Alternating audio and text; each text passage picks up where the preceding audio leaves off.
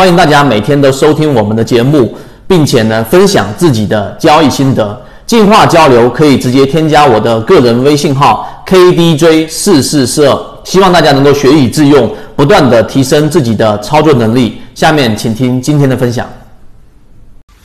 好，今天我们用三分钟给大家去讲一个我们圈子里面呃讨论过的一个话题和做得比较好的人的一个特点里面的仓位管理。因为仓位管理一直以来对于大家来说都涉及到很多的因素，例如说我们要更加科学，例如说我们经常提到的顿悟也会。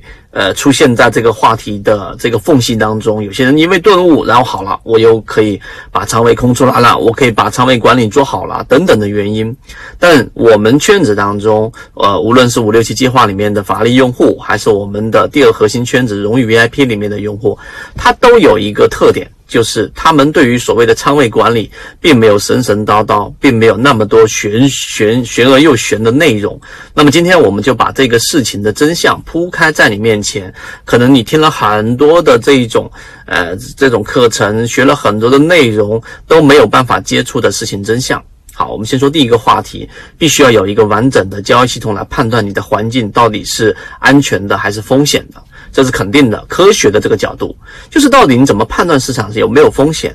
用我们说的趋势、资金和市场里面的赚钱概率，和涨停板的这一个数量、跌停板的数量，和涨停板的第二天表现、第三天表现等等，这都是一个系统。而这个系统是用来判断市场到底存在与否风险的一个关键。我们在圈子里面也给大家去昨天提到了号角即将响起，是因为我们的系统当中已经判断出现在的市场存在着一些机会了。无论是从指数的连续三次的底分型的抵抗力量，还是我们说平均股价的趋势已经形成了一个上行的通道，还是资金开始有一天的翻红，虽然说没有持续性，这都是一个判断的系统。那完整版视频对于大盘怎么判断，可以找到我们圈子。这是第一点。必须要有个系统。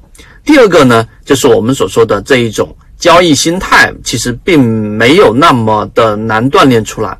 我们圈子里面很多人在这一段时间里面仓位都空得很干净，尤尤其是些一些我们说的核心圈子当中，可能就是把仓位控制在一层、两层、三层左右。那你想想，他在空出仓位的时候，到底是不是很纠结？是需要做很大的内心的抗拒，才把仓位空出来了呢？你回想你的交易，是不是你好？我这一个星期空仓了，感觉自己得到了巨大的荣耀。啊，我在圈子里面也看到，说我几乎每一次都是满仓，然后我只要是空出仓位，那一定是市场真的存在很大风险的时候，并且呢，呃，空出仓位的时间也非常短。第二点，我们告诉给大家，事情的真相不是这样的，而是一种习惯。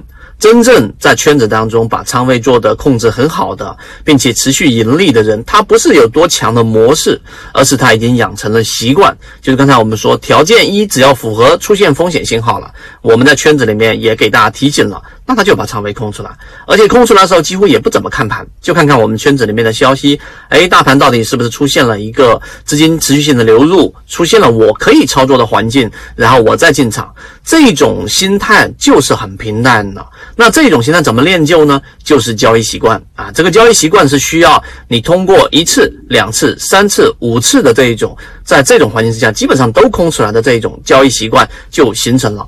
这是第二点，我们提醒的。第三点，我们在讲的，现在一季报在四月底即将公布出来。那么一季报是我们历年啊，这一个都是非常强势的这一种低位的很好的介入位置的选股条件的这一种时间窗口。那么这个时间窗口即将打开，所以我们在后面的过程当中，你手里面是否掌握子弹，你手里面是否掌握着资金，决定了后面这一波行情里面到底你能不能参与。那对于手里面的个股，到底是不是符合我们的这个盈利模式呢？可以找到完整版视频来进行一个筛选，也可以找到我，然后我给你简单看一看就可以了。所以这个就是我们所说的。仓位控制没有那么多的这一种复杂，包括之前我们讲的凯利公式。